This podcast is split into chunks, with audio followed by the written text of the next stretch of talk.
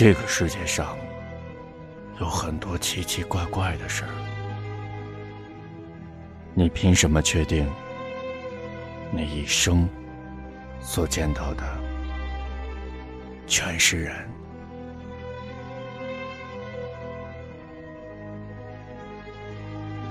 十四年，猎鬼人。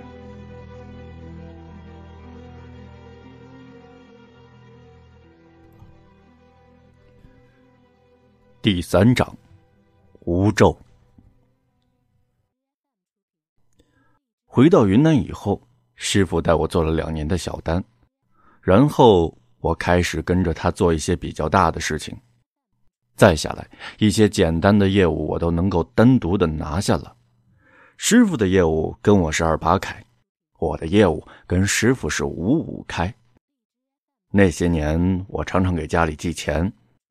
我都跟他们说我是在昆明打工，我不敢让他们知道我在昆明是做什么。我不想让自己的父母为自己操心，因为这个工作说出去有点太边缘化，而且据说做这行的人会折寿。这些东西我不了解，但是这个圈子里有不少的前辈都活到了很大的年纪。我师傅带我的时候是四十四岁，现在五十八岁了。他退休都六年了，生活和常人无异。因为收入不错，而且相对自由，我开始慢慢的把他当成了自己的职业。接下来我要说的这个案子，是在我的老家重庆发生的。我的家乡重庆东边有个地方叫无锡，民风强悍。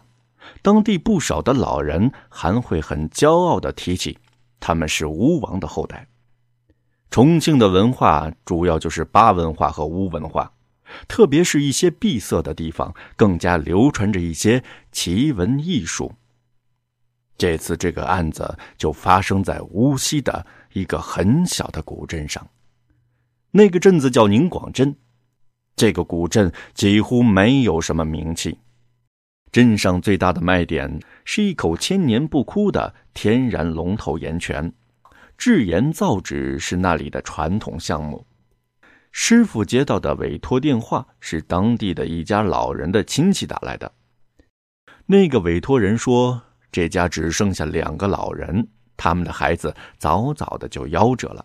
怪的是，自从他们的孩子死了以后，家里养的牲畜养什么死什么。鸡鸭猫狗猪牛，都一样，逃不出命来，甚至连地里的庄稼都收成不好。老人家越来越穷，他们快活不下去了，甚至都想到了自杀。师傅听了，决定带我去看看，并且是不收费，甚至连车马费都是我们自己出。路上，我问师傅为什么不收费，师傅反问我。要是换成你，能收吗？于是我没再说话。到了老人家门外，那光景看着让人心酸。老奶奶独自坐在堂屋的门框上抽着烟，老爷爷在院坝的一侧剥着玉米。除此之外，农村该有的狗叫鸭叫全没有，一片冷清，一片孤寂。师傅跟老奶奶说明来意。老奶奶说的话，师傅听不懂，让我帮着翻译。虽然都是重庆人，但是他们的口音很浓，听着很费劲。老奶奶是湖北那边嫁过来的，老爷爷是当年杀过土匪的好汉。我很难把这样不幸的遭遇跟这样两位老人联系在一起。老奶奶说，她和老爷爷一生生过六个孩子，全都没能养大，都是很小就死了。最大的一个也十三岁就去了。乡下人朴实，他们觉得那都是命，命就是那个样子，所以只能从命。可最后，连他们养的牲畜都会莫名其妙的死掉，没有任何的外伤，也没有中毒，反正就是那么死了。老人自杀没自杀成，这些事情让一个城里的亲戚知道了。那个人多少对悬挂有些研究，才打电话告诉我们，可能是让人下了咒。师傅塞给老奶奶三千块钱，虽然三千块钱并不多，但是在一九九九年的时候，还是能办不少的事情。当天，师傅一整个下午都带着我们在附近转悠，查看有什么线索。一番调查之后，师傅得出一个结论：一定是有人下了咒。当晚，师傅什么也没做，就跟两位老人聊天。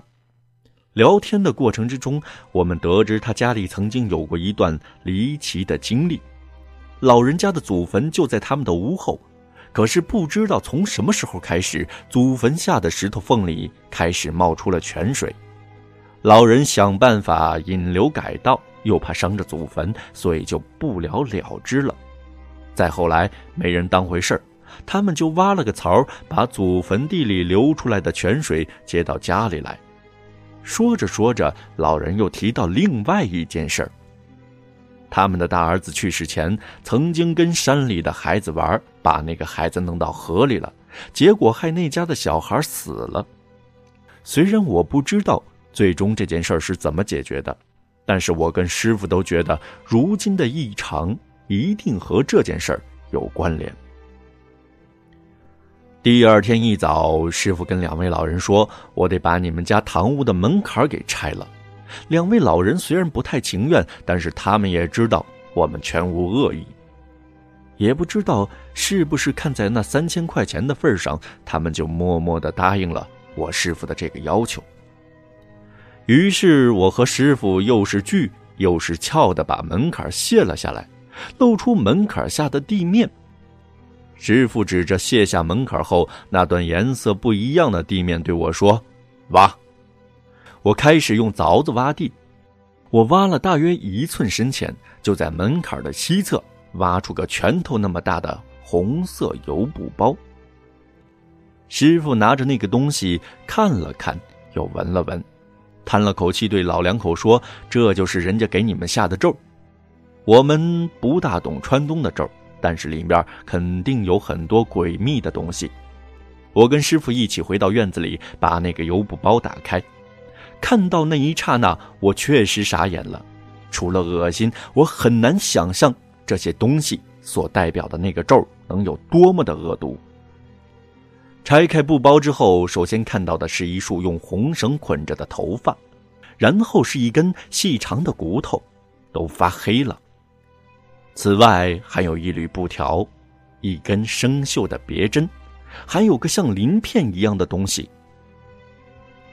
师傅跟我说，他从来没有见过这样的东西，但是他能区分出那根骨头是猫骨头，推断那头发应该是死在河里那孩子的头发，鳞片样的东西应该是鱼或者蛇一类的鳞，根本不需要多懂就能够判断出，必然是个毒咒。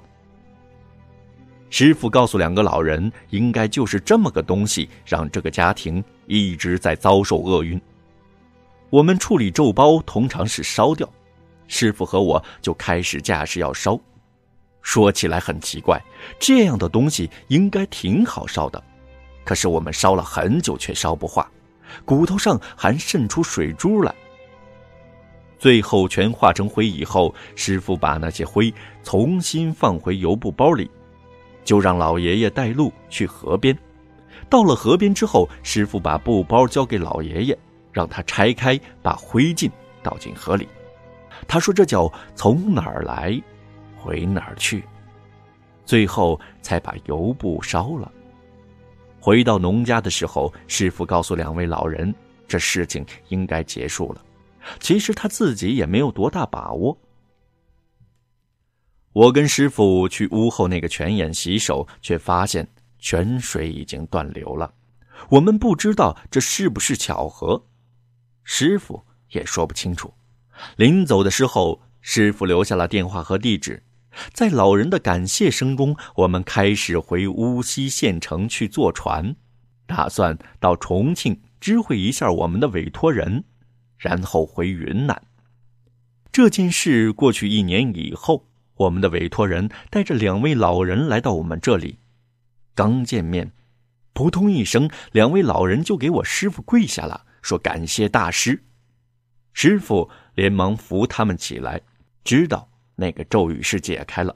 原本不收费，可他们临走的时候，那个委托人还是留下了佣金。